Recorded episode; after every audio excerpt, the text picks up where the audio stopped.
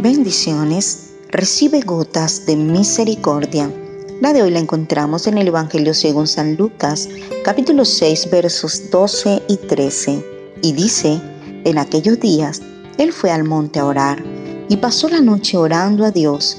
Y cuando era de día, llamó a sus discípulos y escogió a doce de ellos, a los cuales también llamó apóstoles el personaje central de este texto fue un hombre sujeto a pasiones como las nuestras, con necesidades que cubrir y decisiones que tomar, pero sobre todo el mejor ejemplo a seguir. Este maravilloso hombre fue quien tuvo la mejor conexión inalámbrica con el cielo de todos los tiempos, como lo es la oración. Y esto se reflejaba cuando usaba su GPS, como lo era el Espíritu Santo para recibir dirección en todas sus circunstancias, aun cuando iba a ser llevado al desierto para ser tentado o probado.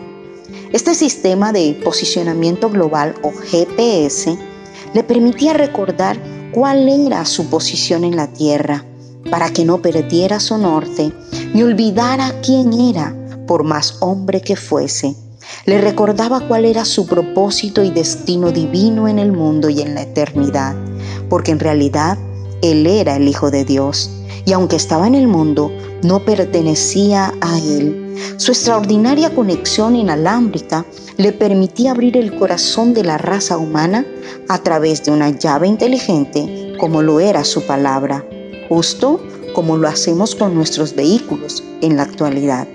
Esta conexión, que es la oración, generaba seguridad y protección, no solo para él, sino para cuantos creían y confiaban en él, con la capacidad de que ésta tenía una alta eficacia en los momentos de peligro, como cuando él y sus discípulos estuvieron en la tempestad, o también en muerte, como cuando su amigo Lázaro falleció. También se encontró eficaz en la enfermedad, cosa que ocurrió con muchos de sus seguidores, en tristeza, dolor y agonía, como lo vivió estando en la cruz.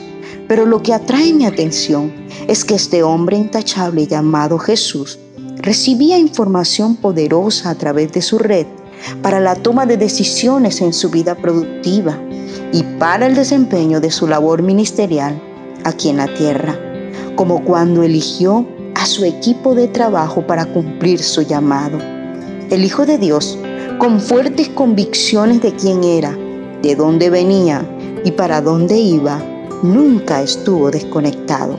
Cuanto más nosotros debemos conectarnos si vivimos con tendencias pecaminosas, antecedentes de intentos fallidos de perfección, con una y otra caída, con pérdida de la motivación y la fe? Es necesario permitir a ese GPS que nos ubique en este mundo, nos dirija y nos enseñe quiénes somos, pero sobre todo que podamos ser orientados en nuestras decisiones para no equivocarnos. Es de hombres tropezar, pero es de torpes incurrir en el tropiezo, sobre todo cuando tenemos conexión inalámbrica gratis con el cielo a través de la oración. Si la has dejado de lado, retómala si nunca has tenido, conéctate. Si ya la tienes, manténla. No la pierdas. Que Dios te bendiga siempre.